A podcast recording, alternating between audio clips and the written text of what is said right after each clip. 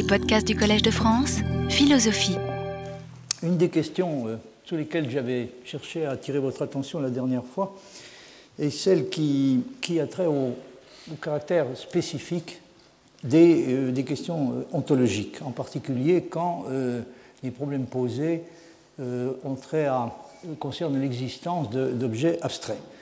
J'avais à ce propos évoqué le, parler du livre de Hartree Field, euh, donc euh, Science Without Numbers, dans lequel euh, l'auteur soutient que des, objets abstraits tels que les nombres réels et même les nombres en général n'ont pas d'existence. Hein. Il affirme qu'il est possible de reconstruire toute la science sans avoir à, à, affirmer de quelque façon que ce soit ou à présupposer l'existence d'objets de cette sorte. Alors, la spécificité des questions de cette sorte euh, tient au, fait suivant, euh, quelqu'un qui affirme l'existence d'objets abstraits du genre des nombres réels ou des nombres en général n'est pas quelqu'un qui euh, se contenterait d'affirmer qu'ils pourraient exister, qu'ils existent et que dans les faits, ils existent, qu'ils existent de façon probable ou même, ou même certaine. Et de la même façon, quelqu'un qui nie l'existence, qui conteste ou qui nie l'existence d'objets de cette sorte,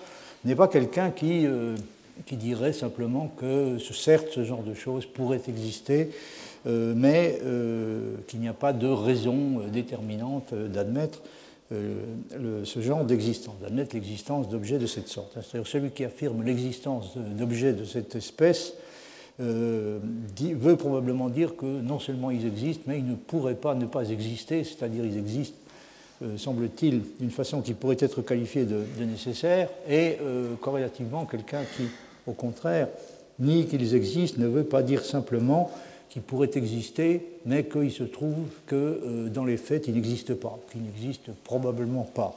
Ce qu'il veut dire est que non seulement ils n'existent pas, mais ils ne pourraient pas exister. J'avais euh, également signalé que si on considère les choses du point de vue euh, théologique, en quelque sorte, on a tendance à penser que ce genre d'objet n'a pas pu faire l'objet de, d'un acte de, création euh, de la part du créateur de toute chose. C'est-à-dire que euh, l'existence ou la non-existence d'objets de cette sorte n'ont pas euh, le caractère contingent qu'ont, par exemple, les, objets physiques, ou en tout cas les objets, des objets physiques de telle ou telle nature. Ce ne sont pas des choses que Dieu aurait pu décider, a peut-être décidé de créer, mais qu'il aurait pu aussi ne, ne, pas créer. Encore que, comme je l'avais indiqué, mais j'aurai l'occasion d'y revenir. Il y a des philosophes qui sont dans la vie différents. Par exemple, Descartes soutient une théorie qui a été euh, énormément contestée, notamment par Leibniz, qu'on appelle la théorie de la création des vérités éternelles. Et la tendance de Descartes est d'attribuer à Dieu un pouvoir de création même sur ce genre de choses, c'est-à-dire sur les possibilités euh, et les essences. Je vais laisser le, problème, euh, je vais en rester là, donc en ce qui concerne ce problème, pour en venir à une, un examen comparatif des positions défendues respectivement par Quine et par Villemin, qui, comme vous allez le voir, sont, assez différentes sur la nature exacte des questions euh, d'ontologie. Donc le, chapitre que j'aborde aujourd'hui euh, est celui que j'ai intitulé Quine, Villemin et la question de l'ontologie. Une question qui se pose immédiatement quand on, pénètre sur ce terrain est celle de de la nécessité et celle qui a trait à la nécessité pour pouvoir comparer entre elles des ontologies différentes adoptées par des philosophies rivales, la nécessité donc que les ontologies en question soient formulées de façon suffisamment claire. Donc il y a, semble-t-il, il faut s'attendre à avoir effectué un travail préalable de clarification des positions ontologiques exactes qui sont défendues par les philosophies en question.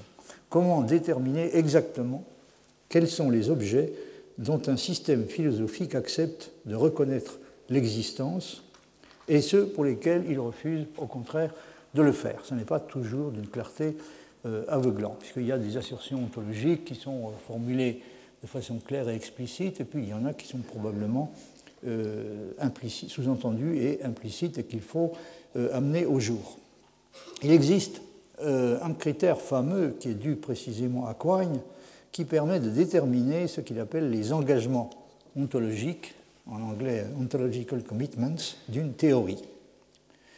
Je ne vais pas entrer ici dans les détails de l'exposé que Quine a donné dans euh, un article célèbre intitulé On What There Is, sur ce qu'il y a, un article qui a été publié pour la première fois en 1948 dans la Review of Metaphysics et qui est reproduit dans euh, le volume intitulé From a Logical Point of View, euh, un volume qui est paru en 1953. Je me contenterai simplement de, rappeler le principe fondamental sur lequel repose la solution de Quine, c'est la réponse qu'il donne à la question euh, que je viens d'évoquer, c'est-à-dire quel critère, quel est le critère, quel critère doit-on utiliser pour déterminer les engagements ontologiques d'une théorie et bien entendu euh, également ceux d'un système philosophique.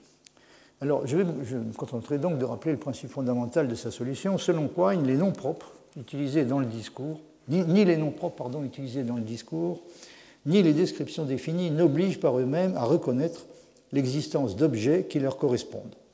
Je peux parfaitement utiliser le nom propre Pégase ou la description définie, le présent roi de France, sans que cela présuppose ou implique l'existence d'objets désignés par eux. Je peux bien entendu également, d'après quoi, utiliser le mot chien sans être obligé de le considérer comme le nom d'une propriété, disons la caninité, une propriété qui serait commune à tous les chiens. On ne peut, euh, selon Quine, parler d'un engagement ontologique qu'en relation avec un usage du quantificateur existentiel.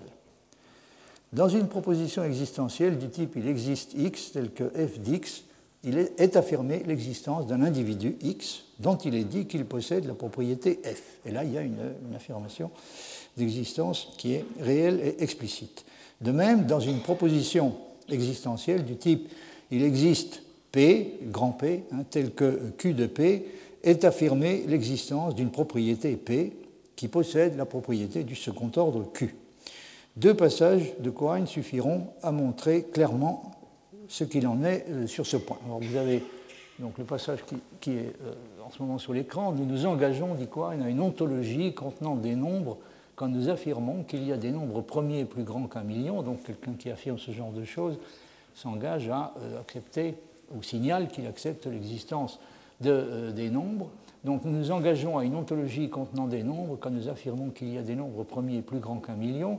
Nous nous engageons à une ontologie contenant des centaures quand nous disons qu'il y a des centaures, et nous nous engageons à une ontologie contenant Pégase quand nous disons que Pégase est, qu'il existe un objet qui est Pégase.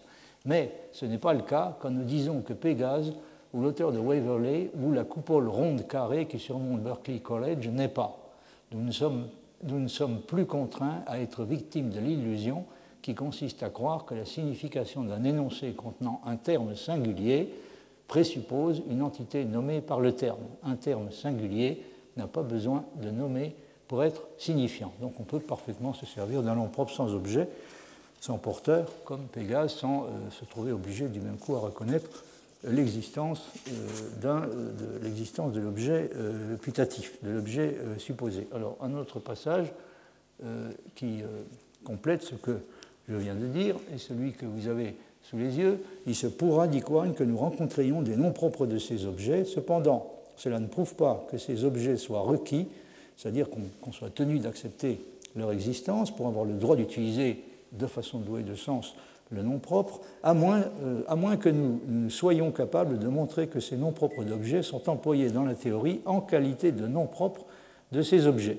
Le mot chien peut servir de nom propre d'une espèce animale mais il peut aussi bien servir simplement de terme général, donc on peut l'utiliser comme nom propre d'une espèce, mais on peut aussi se contenter de l'utiliser comme terme général. Il peut aussi bien, dit Quine, servir simplement de terme général vrai de chacun d'entre divers individus et qui ne nomme pas du tout d'objet. Ainsi, la présence de ce mot ne prouve pas par elle-même que l'on suppose des espèces en tant qu'objet. D'ailleurs, même Pégase, qui grammaticalement parlant à un statut rigide de nom propre est utilisé par des gens qui nient l'existence de son objet. Il y a plus, on, l'utilise quand on nie l'existence de son objet. On utilise le terme quand on dit que Pégase n'existe pas, et on l'utilise précisément pour euh, indiquer euh, à bon droit, donc avec raison, que l'objet en question n'existe pas. Une expression, euh, ajoute quoi Une expression petit a peut figurer dans une théorie, nous l'avons vu, avec ou sans l'intention de nommer un objet. Ce qui rive le clou, c'est plutôt la quantification, c'est-à-dire les formules du type il existe x tel que x égale a. La charge de l'import existentiel repose sur le quantificateur existentiel non pas sur le 1 lui-même. Et ce que Quine essaie de dire, le, on pourrait résumer sa thèse de cette manière-là, c'est que les, les, porteurs de l'engagement ontologique, les porteurs des, engagements ontologiques ne sont pas les noms propres, ni euh, les termes singuliers euh, en général, mais plutôt euh, ce qu'il appelle les variables de quantification, c'est-à-dire des termes comme, c'est-à-dire des expressions comme toute chose, quelque chose, chaque chose, etc. il faut ajouter encore à cela une idée importante qui est que du point de vue de Quine, une ontologie peut très bien faire l'économie des significations telles qu'elles sont comprises traditionnellement. Donc les significations font partie des objets dont Quine, du point de vue ontologique, aimerait bien réussir à faire l'économie. On peut tout à fait, d'après lui, continuer à parler comme tout le monde d'expressions signifiantes ou non signifiantes, sans pour autant être obligé de reconnaître l'existence de significations qui leur correspondent. Autrement dit, dire qu'une expression est signifiante ou qu'elle est douée de sens ne veut pas dire euh, affirmer l'existence d'un objet abstrait appelé une signification qui lui correspondrait. Quine peut donc euh, retracer de la façon suivante le chemin qu'il a parcouru.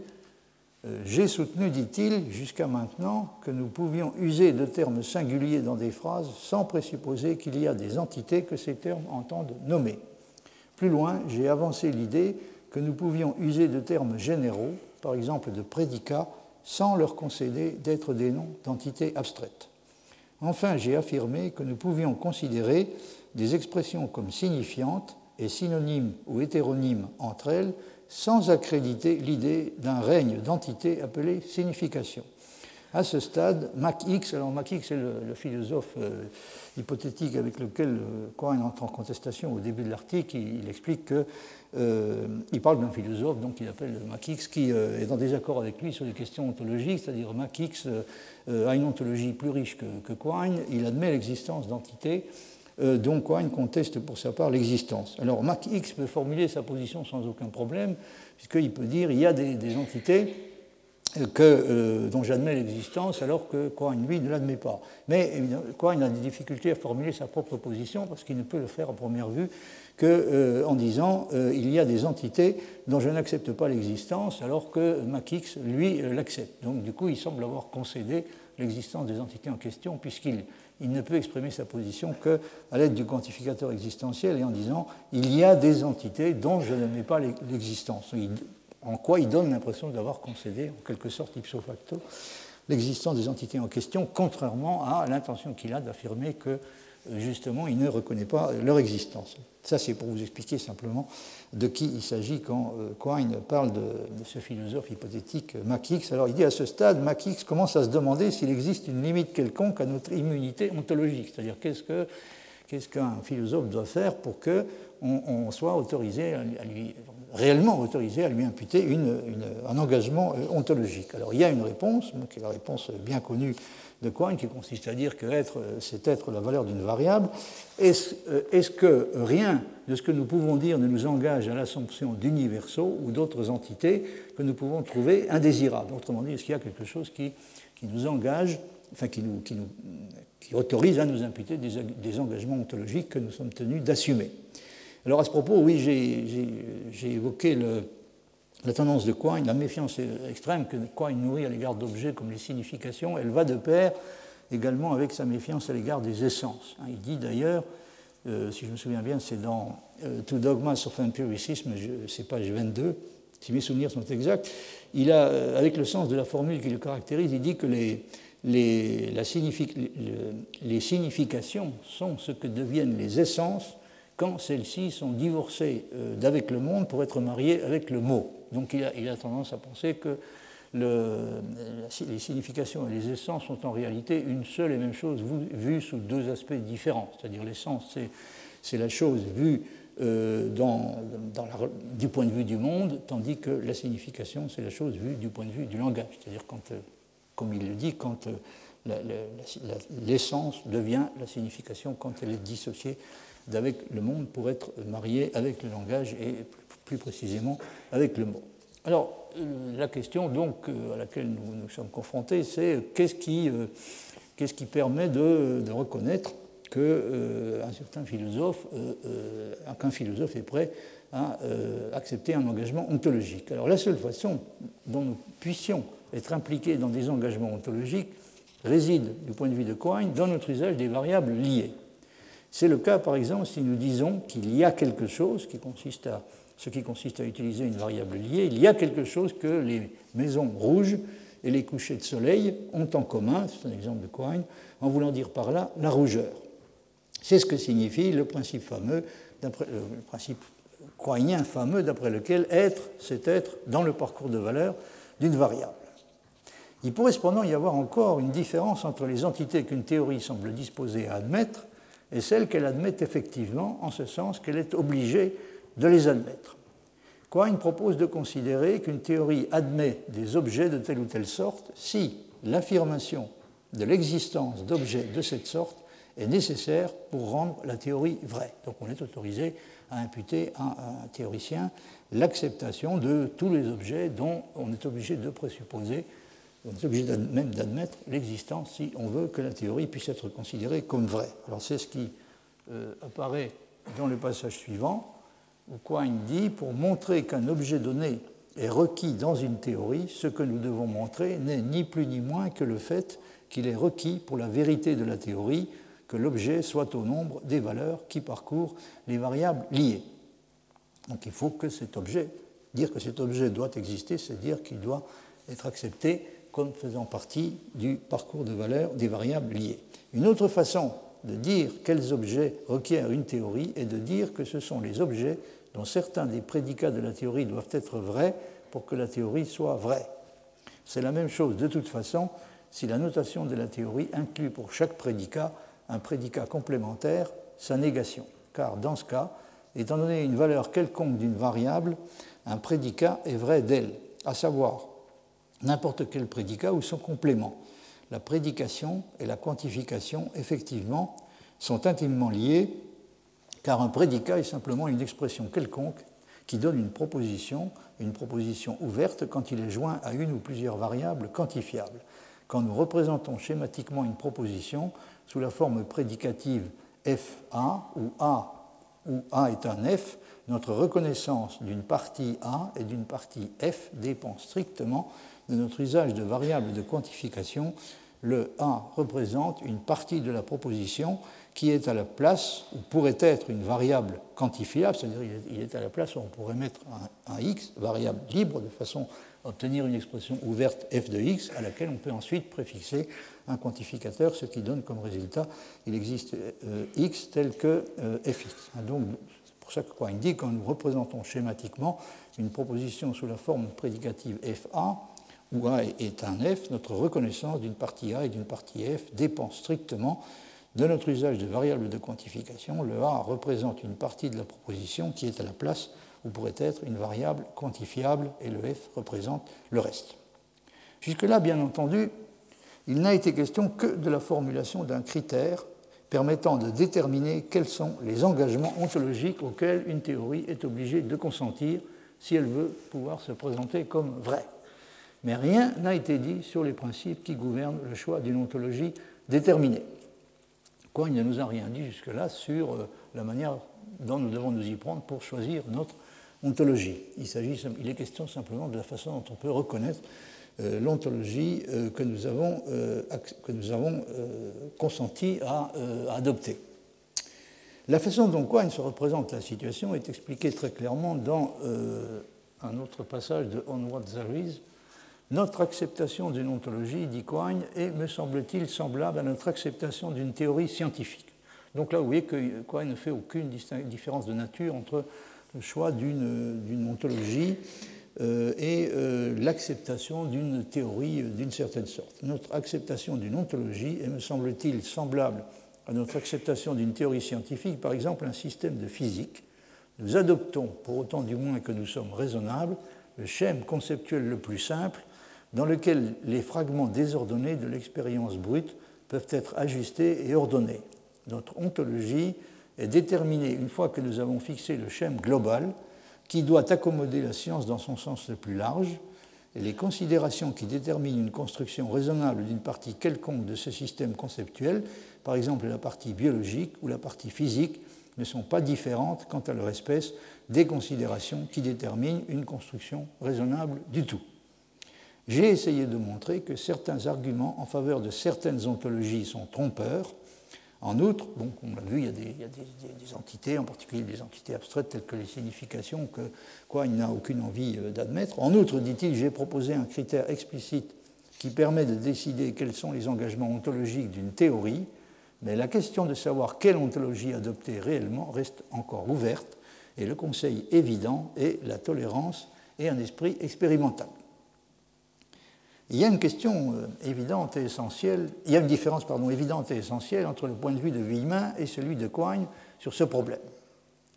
Villemin, qui estime que le pluralisme est une exigence qui n'est pas suffisamment respectée par la philosophie contemporaine, plaide lui aussi pour la tolérance à l'égard de ceux qui ont fait des choix différents d'une autre en matière d'ontologie, y compris bien entendu ceux qui, comme Hartree Field, défendent des formes de nominalisme pour lesquelles les philosophes n'éprouvent généralement aucune sympathie et qu'ils ont même parfois tendance à considérer comme purement et simplement antiphilosophiques.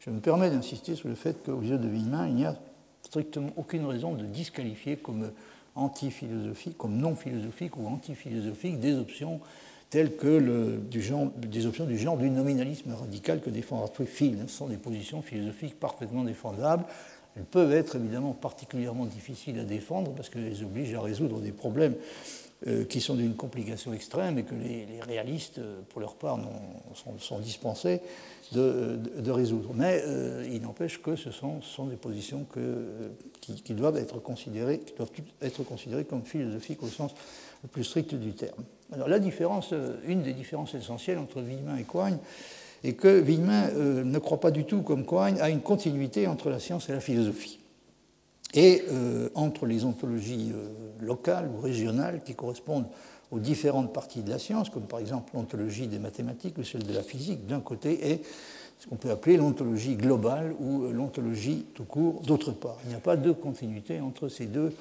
entre ces deux catégories de questions, donc celle qui relève des ontologies scientifiques régionales et celle qui relève de l'ontologie euh, tout court qui, aux yeux de, de Villemin, est l'ontologie au sens proprement philosophique.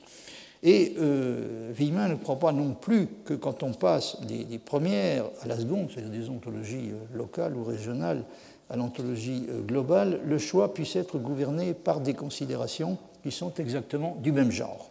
Dans le premier cas, on a décidé si on veut accepter ou non certaines, des entités théoriques d'une certaine sorte, euh, disons avec, euh, avec l'idée qu'il il se peut qu'on en ait besoin à tout prix pour, pour expliquer euh, certaines choses. Donc il s'agit de savoir si on doit accepter ou non des entités hypothétiques pour les, en raison des services explicatifs qu'elles sont susceptibles de rendre. Ça, c'est le genre de considération qui intervient dans le cas des ontologies scientifiques régionales. Les considérations qui interviennent quand il s'agit de choisir entre des ontologies philosophiques rivales, sont aux yeux de Villemin d'un type fondamentalement différent. L'acceptation d'une ontologie déterminée, dans ce deuxième sens, est aux yeux de Villemin un choix philosophique qui n'est pas réellement comparable à celui d'une théorie scientifique. Et on ne peut pas non plus espérer réussir à départager les ontologies en utilisant les moyens dont on se sert pour évaluer et tester les théories scientifiques. Or, c'est au contraire euh, à peu près ce que pense Quine, hein, qu'il n'y a pas de différence euh, fondamentale entre ces deux espèces de questions. Une des applications euh, les plus importantes que Quine fait de son critère est la façon dont il s'en sert pour classer les différentes espèces de philosophie des mathématiques. On peut se rendre compte aisément du reste que la philosophie des mathématiques constitue d'une certaine manière le terrain idéal pour la mise en œuvre du critère, puisque leur langage est purement dénotatif et que le repérage des variables liées y est probablement plus facile que dans n'importe quel autre domaine. Ou en tout cas, nous avons aujourd'hui le moyen de les reformuler complètement dans un langage qui présente ce genre d'avantages et d'appliquer ensuite à celui-ci le critère de Quine. Ce qui ne permettra, pas, ne permettra probablement pas de mettre fin aux controverses ontologiques en cours, mais leur conférera au moins une intelligibilité beaucoup plus grande. Quine est convaincu que dans la discussion d'un problème comme celui des universaux, nous avons réalisé effectivement un progrès philosophique incontestable, au moins dans le sens de l'intelligibilité. Vous voyez par exemple ce qu'il dit dans ce passage, les mathématiques classiques comme l'exemple des nombres premiers plus grands qu'un million l'illustre, sont engagés jusqu'au cou dans une ontologie d'entités abstraites.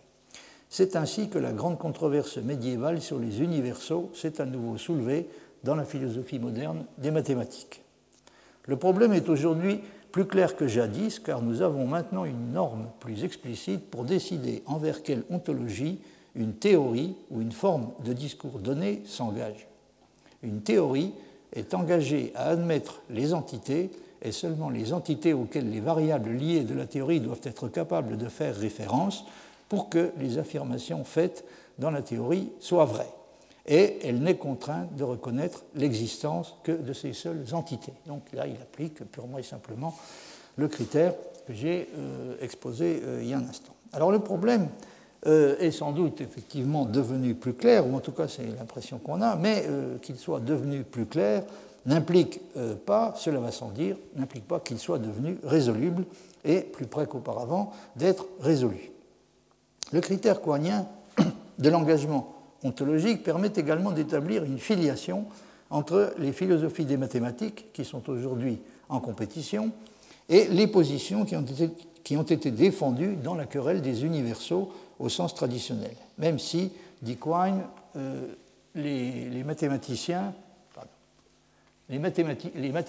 philosophiques, c'est la fin du passage, les mathématiciens philosophiques modernes n'ont pas dans l'ensemble reconnu qu'ils débattaient le même vieux problème des universaux dans une forme nouvellement clarifiée. Autrement dit, il a le sentiment que jusqu'à maintenant, les, mathématiciens, quand ils discutent les questions euh, ontologiques, ne se sont pas rendus compte qu'ils discutaient de très vieux euh, problèmes et euh, des problèmes qui ont, qui ont en général une relation assez directe avec la querelle médiévale des universaux. Donc, les mathématiciens philosophiques modernes n'ont pas dans l'ensemble reconnu qu'ils débattaient le même vieux problème des universaux dans une forme nouvellement clarifiée, euh, euh, sur ce point, établit pour sa part un lien entre le réalisme et le logicisme, entre le conceptualisme et l'intuitionnisme, et enfin entre le nominalisme et le formalisme. Donc il met en relation les trois positions qui ont, été, qui ont, été, dominantes dans la philosophie des mathématiques euh, contemporaines, le logicisme, l'intuitionnisme et le formalisme, il les met en relation respectivement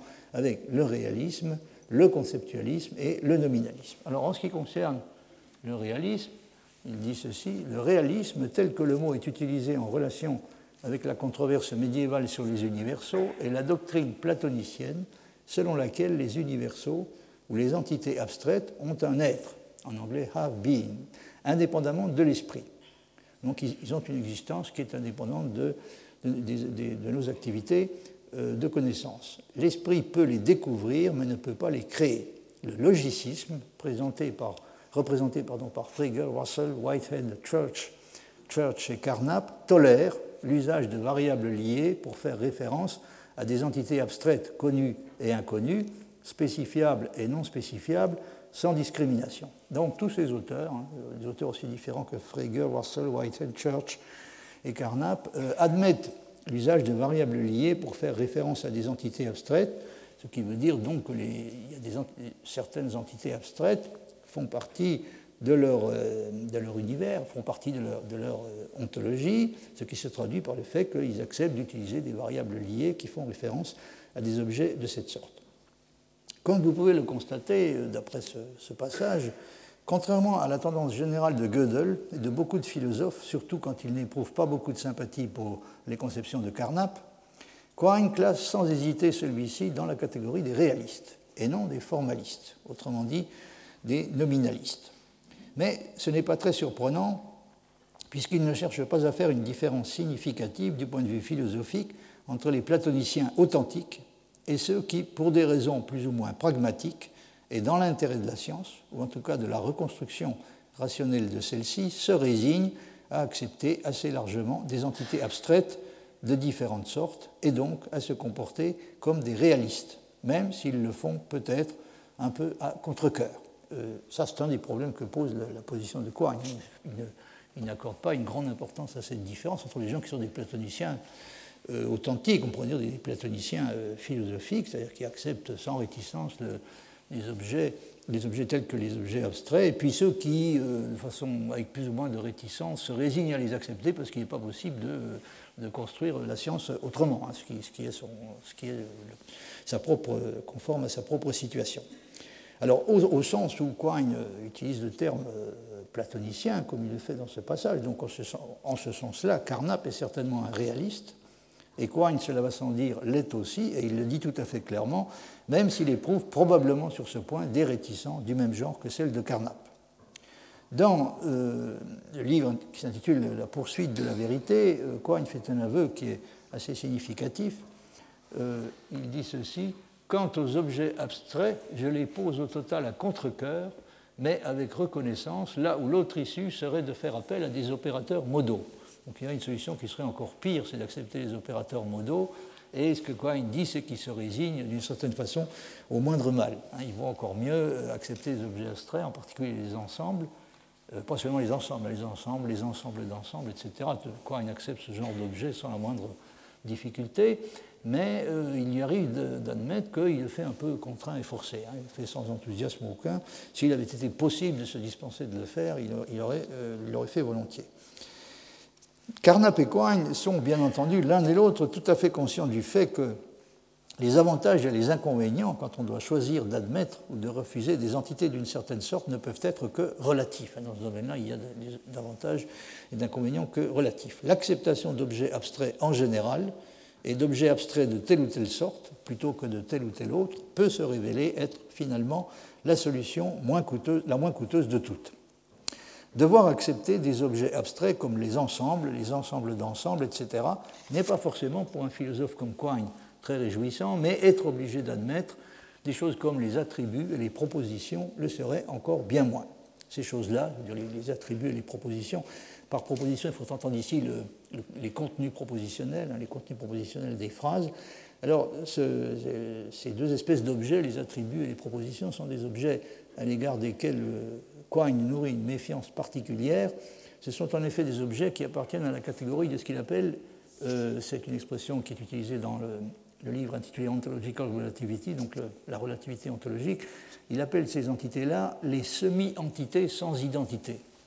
Alors pourquoi est-ce qu'il les appelle de cette façon? Parce qu'il euh, a un critère qu'il applique à ce genre de situation, que le critère euh, pas, pas d'entité sans identité, donc ça on doit accepter une catégorie une certaine catégorie d'entités que si on dispose d'un critère qui permet de déterminer dans quel cas on a affaire à deux entités euh, différentes de cette sorte ou à une seule euh, identité. Autrement dit, sans critère d'identité, euh, on, ne doit pas, si on ne peut pas disposer d'un critère d'identité pour les entités concernées, il vaut mieux ne pas accepter leur existence. Et c'est ce qui se passe dans le cas de choses, dans le cas d'entités telles que les propriétés, enfin, ou les attributs et les propositions. On n'est pas en mesure de dire dans quel cas deux propositions qui sont formulées différemment euh, constitue en réalité une seule et même proposition, parce que c'est le même contenu propositionnel qui est euh, exprimé de deux façons différentes. Alors comme on n'a pas de critères d'identité pour ce genre d'objet, il vaut mieux se, euh, dispenser d'admettre les objets en question. Quoi, il dit en tout cas qu'il vaut mieux, il vaut mieux autant que possible les bannir de la science, si le but qu'on poursuit donc est la, la création de, est une, et la science, hein, c'est-à-dire si on, considère les choses d'un point de vue scientifique, il vaut mieux se dispenser d'introduire les objets de cette sorte, il vaut mieux les bannir de la science, mais ça ne veut pas dire qu'il faut les bannir tout court. Hein. Ça, n'oblige pas forcément, admet-il, à, euh, à, adopter la solution radicale qui consisterait à les bannir de notre univers et de notre discours tout entier. C'est seulement euh, en ce qui concerne la science euh, qu'il vaut mieux éviter de recourir à des objets de cette sorte. C'est euh, pour quelqu'un comme Quine une consolation relative de pouvoir se dire que les seuls objets abstraits dont on a besoin en toute rigueur pour pouvoir exprimer tout ce que la science a à dire sont les ensembles ou les classes. Alors c'est un point sur lequel il, euh, s'exprime très clairement dans le livre qui s'intitule euh, Quidité.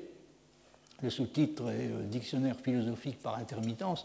Alors dans ce livre-là, euh, il dit ceci, euh, si au grand chagrin du nominaliste, il faut convenir que la science est saturée d'objets abstraits, donc oui, il reconnaît volontiers que si euh, ce, qu'on essaie de faire est de construire une explication scientifique générale de, l'univers, on est obligé de recourir à une multitude d'objets abstraits. Donc la science est, saturée d'objets abstraits. Si au grand chagrin du nominaliste, il faut convenir que la science est saturée d'objets abstraits, il est possible de trouver quelques consolations dans le fait que tous ces objets, pardon, tous ces réquisites abstraits, donc en anglais c'est abstract needs, littéralement tous ces besoins abstraits, peuvent se subsumer sous un seul, les classes. Autrement dit, les seuls objets euh, abstraits dont on a un besoin réel, dont il est euh, absolument impossible de se passer, ce sont les ensembles ou les classes. Si nous admettons tous les objets concrets, toutes les classes d'objets concrets, et ainsi de suite, sur un mode cumulatif,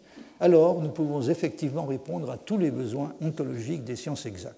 Alors là, il renvoie à diverses entrées de son, ce qu'il appelle son dictionnaire philosophique par intermittence, c'est ce que, signifient les expressions en, capital d'imprimerie, hein, voire entier naturel, nombre réel, nombre complexe, fonction, classe versus propriété.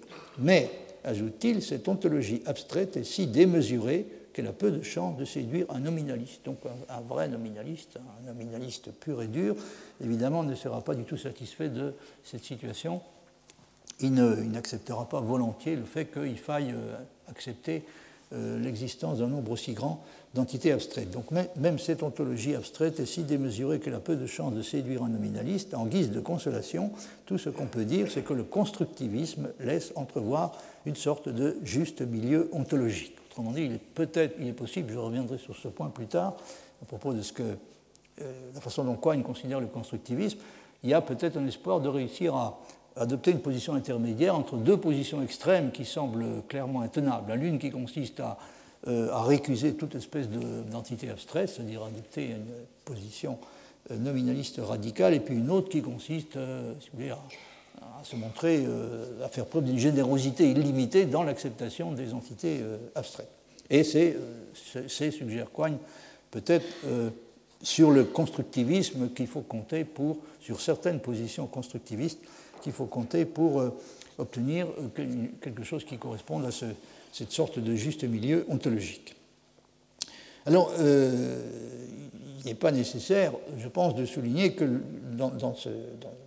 que Quine, dans, ce passage, indique clairement qu'il accepte sans chagrin, même si ce n'est peut-être pas néanmoins tout à fait de gaieté de cœur, donc il accepte sans chagrin les ensembles et la hiérarchie cumulative des ensembles à laquelle il donne lieu, et par conséquent, il refuse, euh, à bon droit, lui semble-t-il, catégoriquement d'être considéré comme un nominaliste. Il ne faut surtout pas traiter Cohen de nominaliste, chose qu'il refuse catégoriquement et qu'il a, toujours, un peu euh, indigné. Il, se considère qu'il n'est pas du tout nominaliste puisqu'il accepte au moins une catégorie d'entités abstraites, à savoir les ensembles. Alors c'est une chose bien connue que pour Quine, il ne peut pas y avoir de réponse absolue à des questions d'ontologie pure. C'est tellement vrai qu'il ne peut déjà pas y avoir de réponse absolue à la question de savoir quels sont les objets d'une théorie donnée. C'est ce que signifie précisément la thèse de la relativité ontologique qu'il défend. Vous voyez par exemple ce passage, euh, ces deux passages plus exactement, ce qui a un sens, dit-il, est de dire non pas ce que sont les objets d'une théorie absolument parlant, mais comment une théorie d'objets est interprétable ou réinterprétable dans une autre.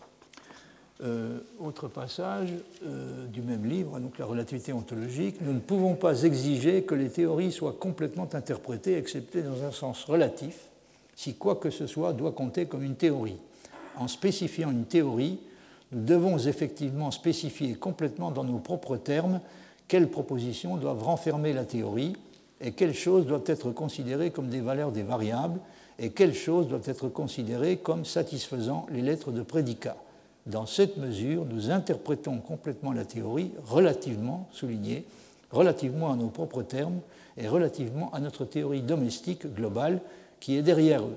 Mais cela ne fixe les objets de la théorie décrite que relativement à ceux de la théorie domestique, et ceux-ci peuvent à volonté être questionnés à leur tour. Donc il n'y a, de réponse à, il n'y a pas de réponse absolue euh, à la question de savoir euh, de, quels objets, hein, au juste, nous parle une théorie donnée. On peut avoir des, réponses relatives qui sont euh, d'une espèce relative qui sont généralement tout à fait suffisantes, mais il ne faut pas espérer obtenir une réponse absolue.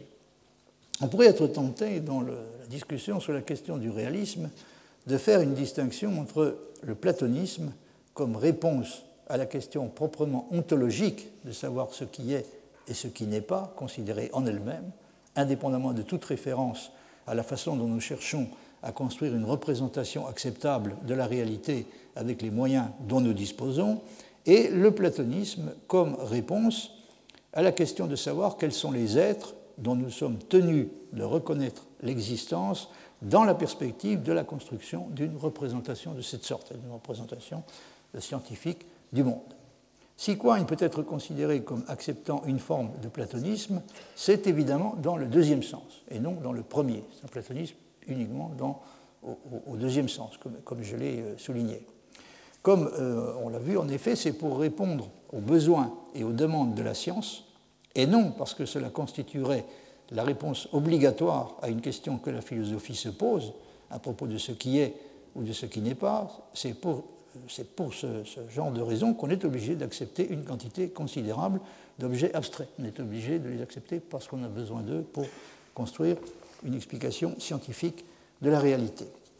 La question qui se pose euh, ici à propos de ces, ces deux espèces euh, différentes de platonisme qu'on pourrait être tenté de, de distinguer, la question qui se pose n'est pas sans importance puisqu'on peut penser au contraire, et c'est sûrement une conception plus proche de celle de Villemin, qu'il faut faire une place plus importante à l'aspect proprement et irréductiblement philosophique des choix qui sont effectués dans le domaine de l'ontologie et qui ne sont peut-être pas, euh, et même je crois qu'ils ne sont sûrement pas euh, purement scientifiques, ni même épistémologiques.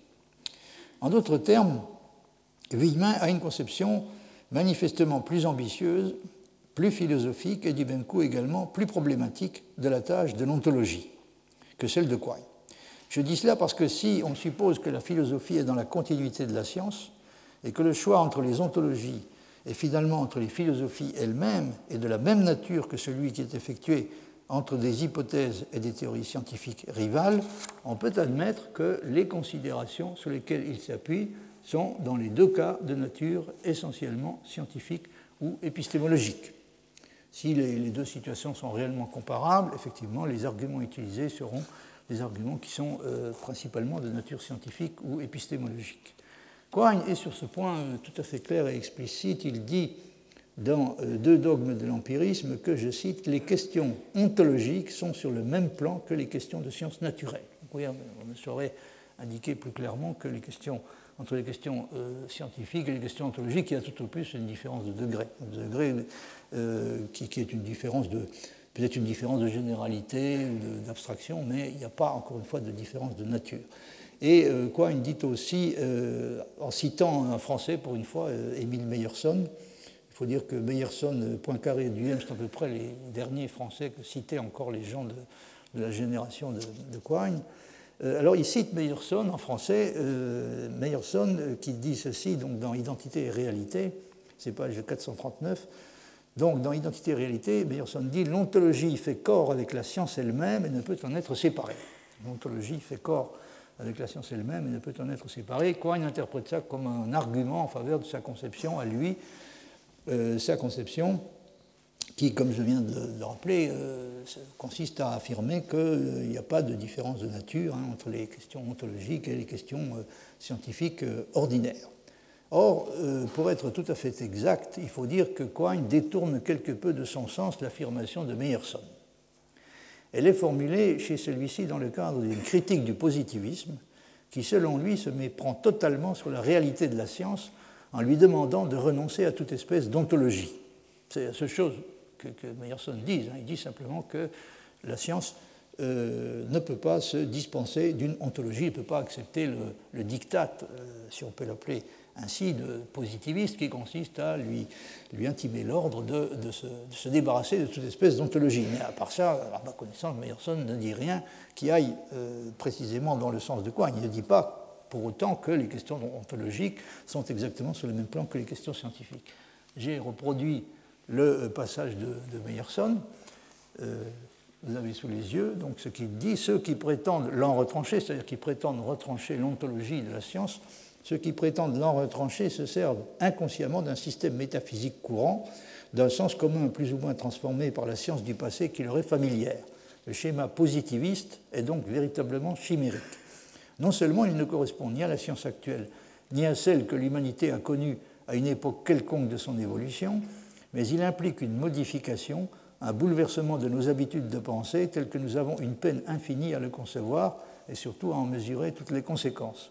Le seul moyen, en effet, pour chasser toute ontologie consisterait à accomplir cette opération tout au début de la physique, à dissoudre l'objet en retournant vers la donnée immédiate de M. Bergson, là c'est clairement Bergson qui est dans le collimateur, afin d'essayer après coup d'établir des relations directes entre ces données sans passer par l'hypothèse d'une existence objective. Donc c'est un projet complètement déraisonnable qui consisterait à euh, essayer de s'en tenir rigoureusement aux données immédiates et aux relations qu'on peut établir entre elles, en, évitant euh, euh, de, de, céder à la tentation de, formuler des hypothèses quelconques ayant trait à des existences objectives. Alors ce que, ce que Meyerson critique est l'idée d'une conscience conforme à l'interprétation qu'on peut appeler l'interprétation phénoménaliste positiviste radicale, et euh, donc d'une conscience s'efforçant de se dispenser de toute espèce d'assomption ontologique. Mais, comme je l'ai déjà dit, euh, Meyerson ne se prononce pas sur la question de savoir si les questions d'ontologie doivent être considérées ou non comme étant exactement sur le même plan que les questions scientifiques ordinaires, ce qui constitue précisément la euh, question que se pose Quine. Or, ce n'est pas la même chose de dire que la science contient nécessairement une ontologie, explicite ou implicite, reconnue ou non reconnue, élaborée ou naïve, et de dire que les questions ontologiques dans une science sont exactement sur le même plan que les autres et peuvent être décidées par des considérations du même genre. Comme euh, je l'ai déjà euh, indiqué, Villemin ne voit manifestement pas les choses à la façon de Quine. Il ne croit pas que les questions ontologiques puissent être traitées à peu près de la même manière que les questions de sciences naturelles, éventuellement avec une part d'incertitude et d'indécision un peu plus grande.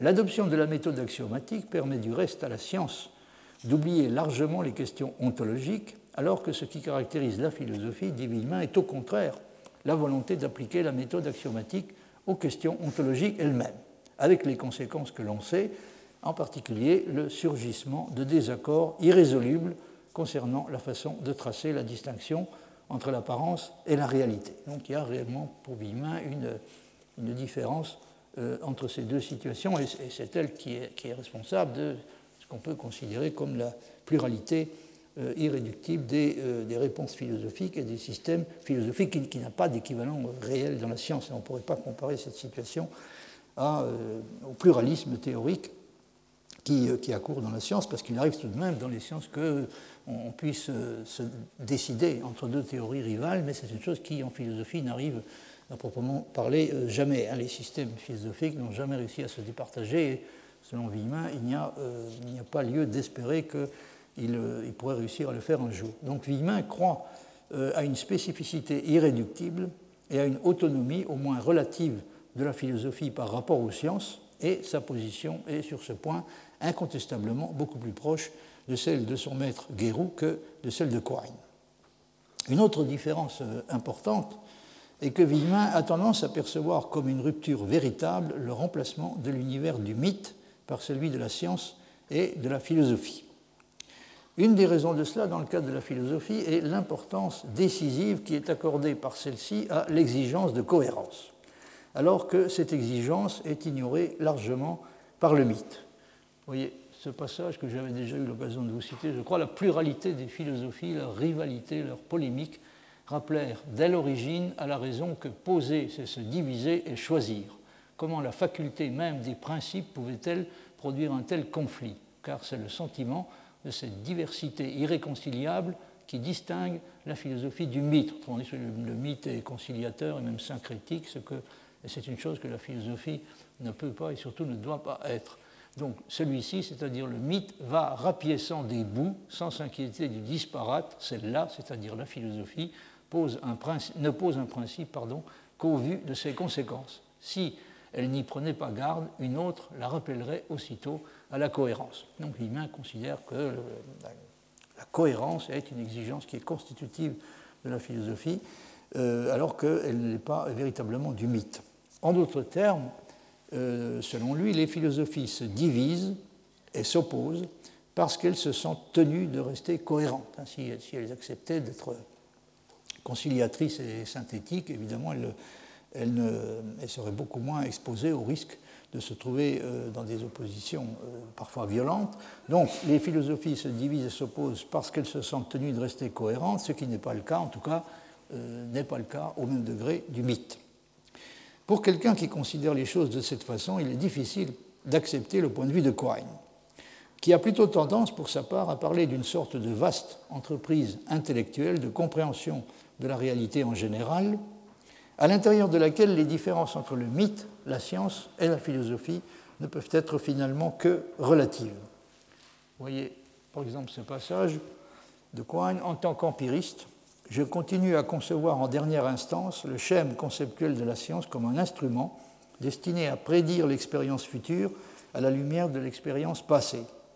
Les objets physiques sont introduits conceptuellement dans ce contexte en tant qu'intermédiaires commodes, non qu'ils soient définis en termes d'expérience, simplement ce sont des entités posées, hein, ce que, ce appelle en anglais posits, ce sont des entités posées irréductibles, comparables épistémologiquement parlant au dieu d'Homère. Alors là, il y a donc cette fameuse comparaison euh, qu'on trouve chez Quine de façon un peu surprenante entre les, les objets physiques et les dieux d'Homère. En ce qui me concerne, dit-il, en tant que physicien profane, je crois aux objets physiques et non pas aux dieux d'Homère, et je considère que c'est une erreur scientifique de croire autre chose.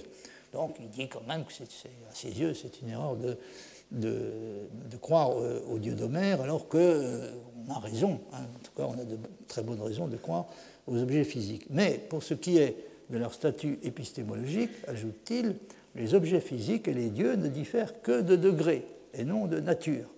Les deux espèces d'entités n'entrent dans notre conception que comme des entités posées culturelles. Là, vous voyez, il fait vraiment des concessions euh, qui peuvent sembler très compromettantes au, culturalisme. Ce sont euh, ces deux catégories d'objets, donc les, objets physiques et les dieux d'Homère, ne sont euh, rien d'autre que des entités posées culturelles. Si le mythe des objets physiques est épistémologiquement supérieur à la plupart des autres, alors oui, n'hésite pas à appliquer le, terme de mythe hein, à, cette, assomption ontologique, donc celle des, des, objets physiques, si le mythe des objets physiques est épistémologiquement supérieur à la plupart des autres, c'est qu'il s'est révélé être un instrument plus efficace que les autres mythes comme dispositif permettant l'introduction d'une structure maniable dans le flux de l'expérience.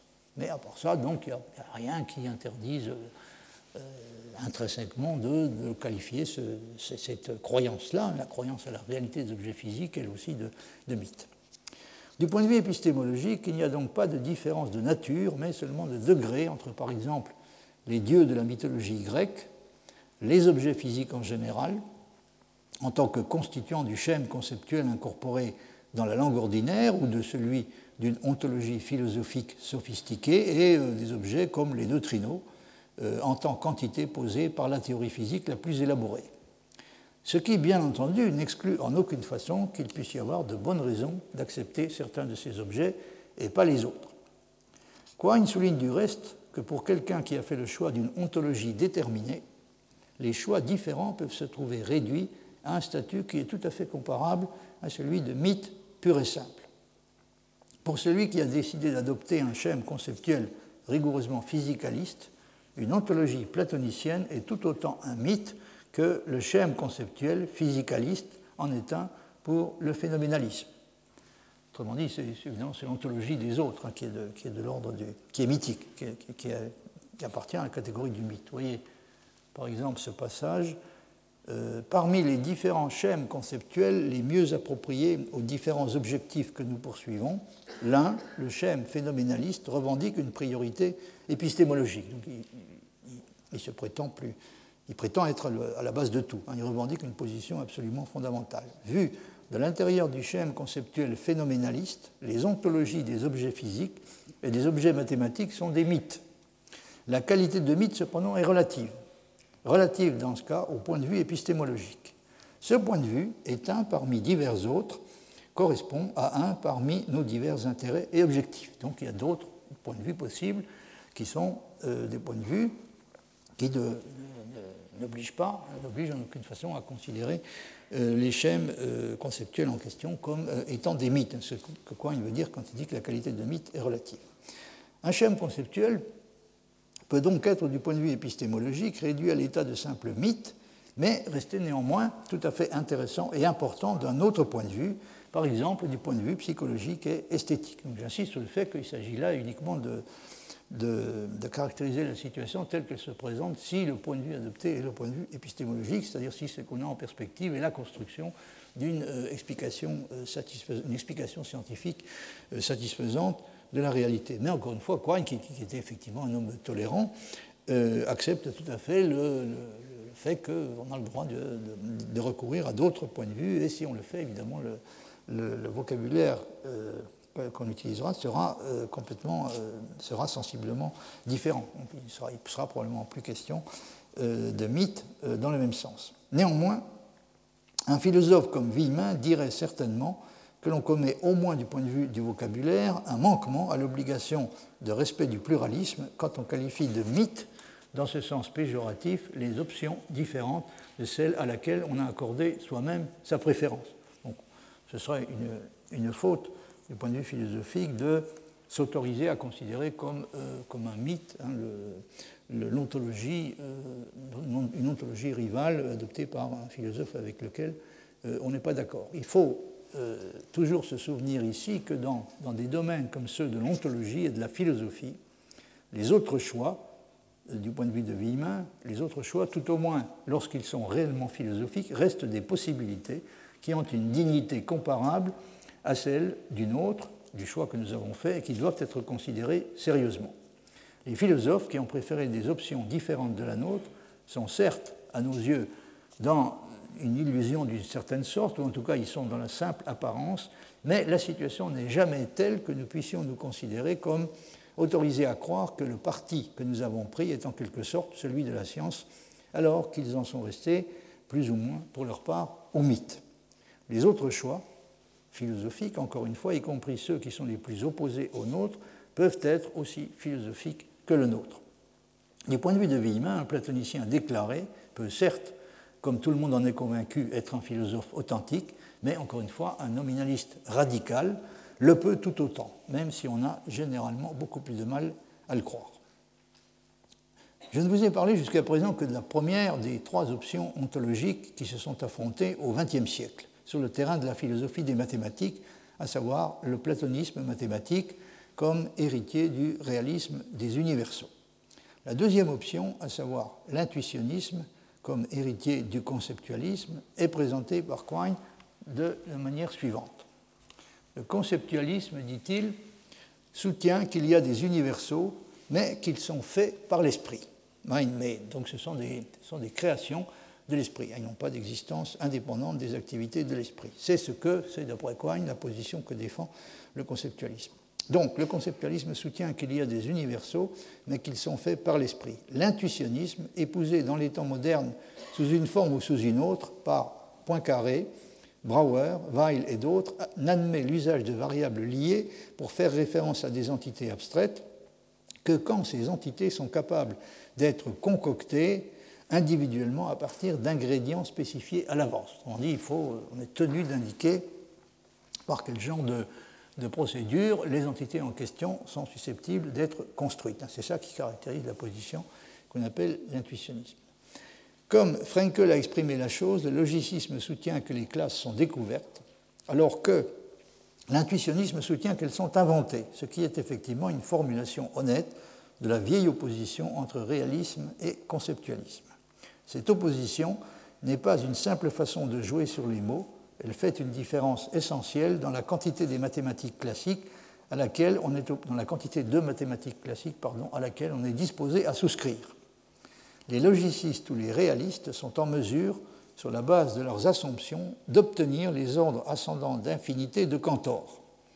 Les intuitionnistes sont contraints de s'arrêter à l'ordre d'infinité le plus inférieur et, comme conséquence indirecte de cela, d'abandonner même certaines des lois classiques des nombres réels. Donc ils sont obligés de renoncer à une partie de l'analyse.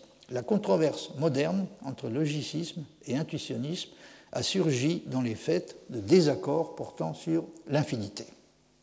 Alors ici, il sera utile, je crois, d'apporter une précision terminologique sur l'usage respectif que Quine et Villemin font du terme conceptualiste, parce qu'ils n'utilisent pas tout à fait de la même façon dans nécessité ou contingence, c'est page 290-291, dans une note, Villemin euh, s'explique de la manière suivante sur euh, l'usage qu'il fait lui-même du terme conceptualisme.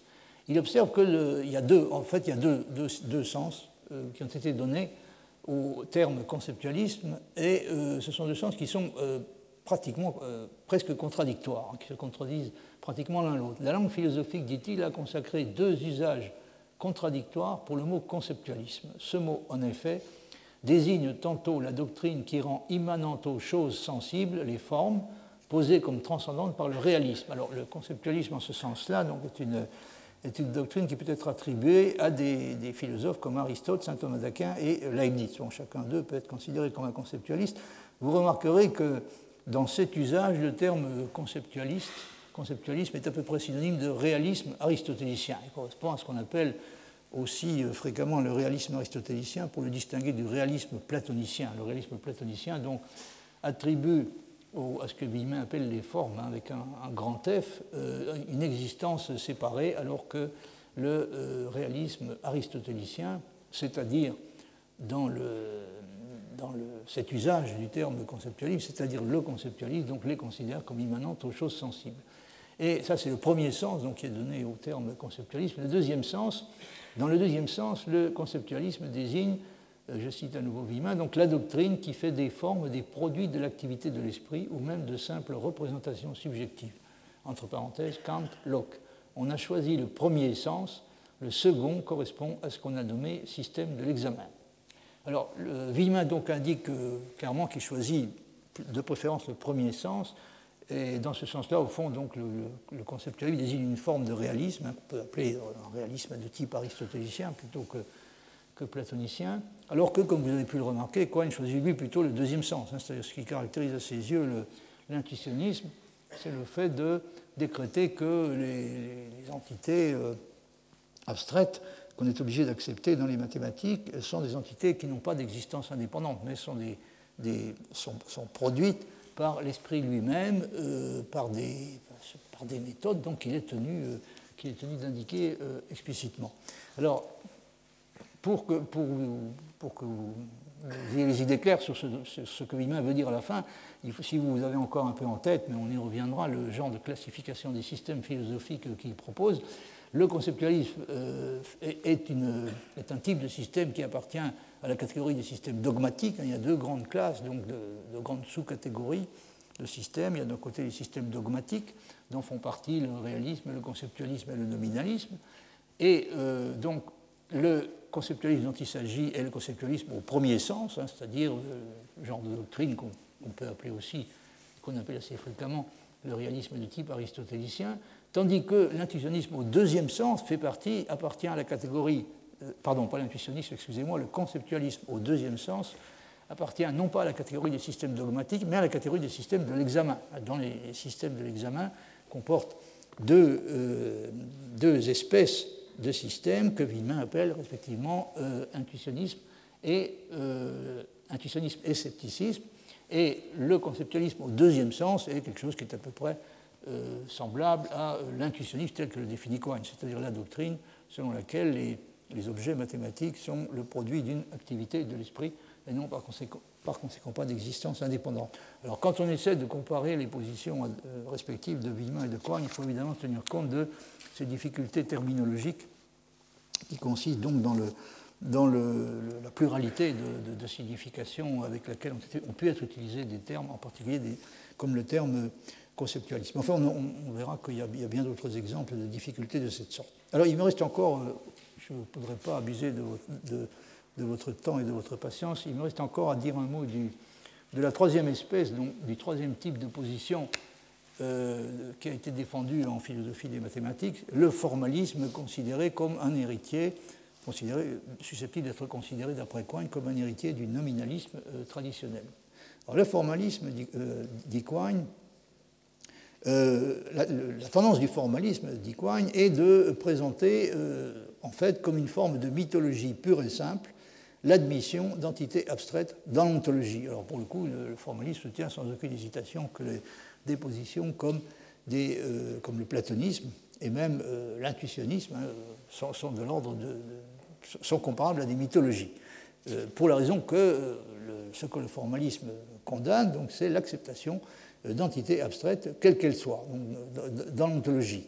Euh, que les, entités abstraites en question se voient reconnaître une existence indépendante ou qu'elles soient considérées comme des productions de l'esprit. Alors, euh, j'en viens à ce que dit Quine.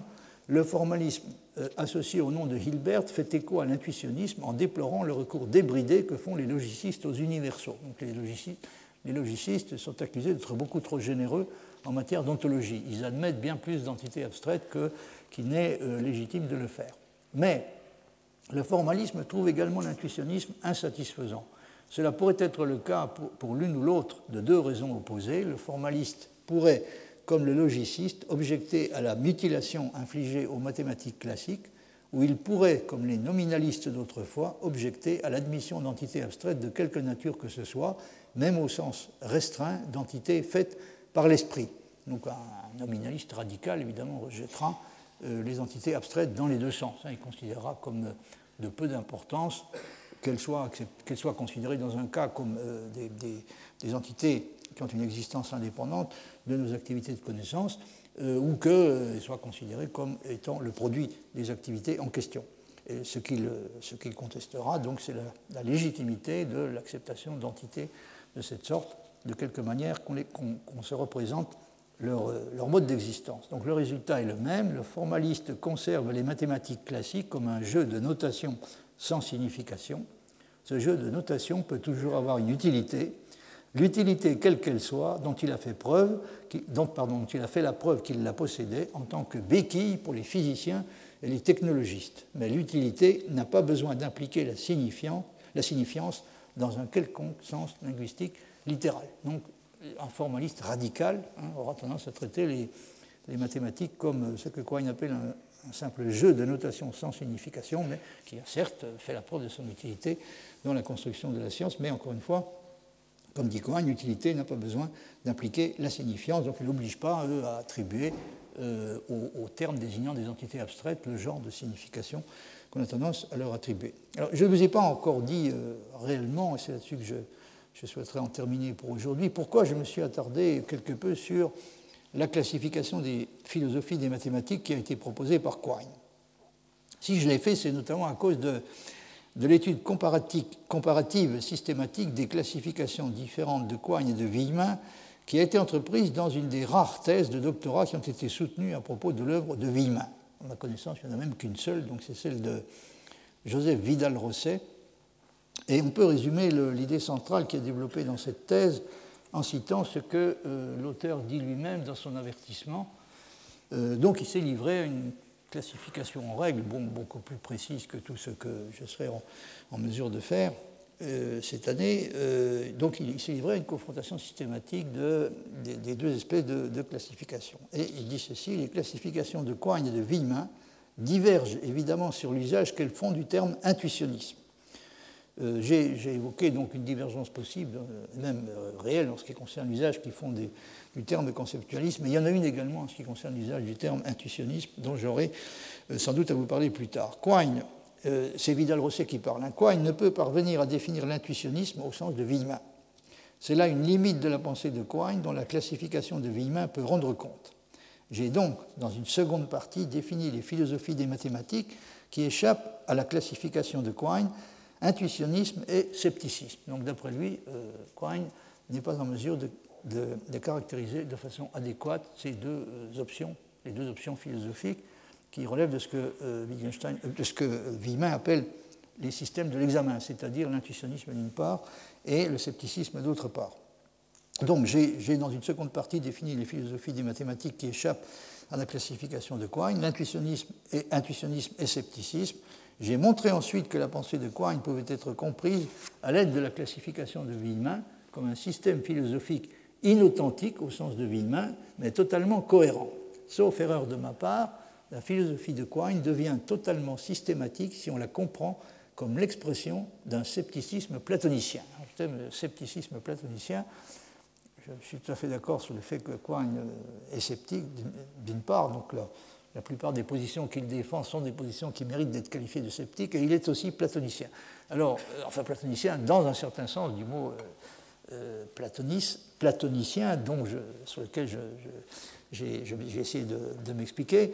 et donc, ce que suggère, ce que suggère Vidal-Rosset, qui est d'ailleurs un petit peu surprenant, parce qu'il il, parle d'un système philosophique inauthentique, ce qui est du point de vue de Villemin, c'est presque une contradiction dans les termes, parce que si un système philosophique est un système digne de ce nom, il est, est forcément euh, authentique, mais du coup, il ne peut pas, euh, euh, s'efforcer de réaliser une combinaison du type scepticisme-platonisme. Donc, le problème qui se pose, c'est de savoir d'abord si Quine, a réellement essayé de construire un système, et d'autre part, s'il y a des raisons de considérer ce système comme appartenant à la catégorie des systèmes philosophiques authentiques au sens que Villemin donne au mot. Alors il est clair, et j'aurai l'occasion de, revenir là-dessus, que Villemin reproche, il, le fait tout à fait explicitement, euh, à Quine euh, sa tendance à l'éclectisme, hein, qui, est souvent, euh, qui, est souvent, solidaire d'une disposition d'esprit pragmatique, hein, c'est-à-dire on va chercher les, choses dont on a besoin là où elles se trouvent, et on ne se préoccupe pas forcément, si vous voulez, de donner à la construction à la construction d'ensemble un caractère absolument systématique et cohérent. Alors c'est un des points dont, j'aurai l'occasion de, vous reparler un peu plus tard.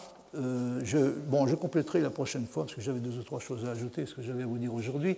Et euh, la prochaine fois, alors je, m'attaquerai donc à euh, un, sujet que j'ai intitulé L'intuitionnisme comme système philosophique, de la théorie de la connaissance à la philosophie morale. Alors je voudrais vous parler de l'intuitionnisme dans un sens qui est celui auquel Villemin utilise le terme, hein, c'est-à-dire il donne le nom d'intuitionnisme à une, une classe de systèmes philosophiques euh, qui, méritent d'être appelés de ce nom, donc qui, a des raisons d'appeler intuitionniste, dans un sens qui inclut aussi bien la philosophie pratique que la philosophie théorique, ce qui fait que je serai amené à vous parler non pas seulement de l'intuitionnisme des, théorique, mais également de choses comme l'intuitionnisme moral de Kant et de, et de certains autres auteurs. Je vais m'arrêter là pour aujourd'hui. Je vous remercie de votre attention. Retrouvez tous les podcasts du Collège de France sur www.collège-de-france.fr.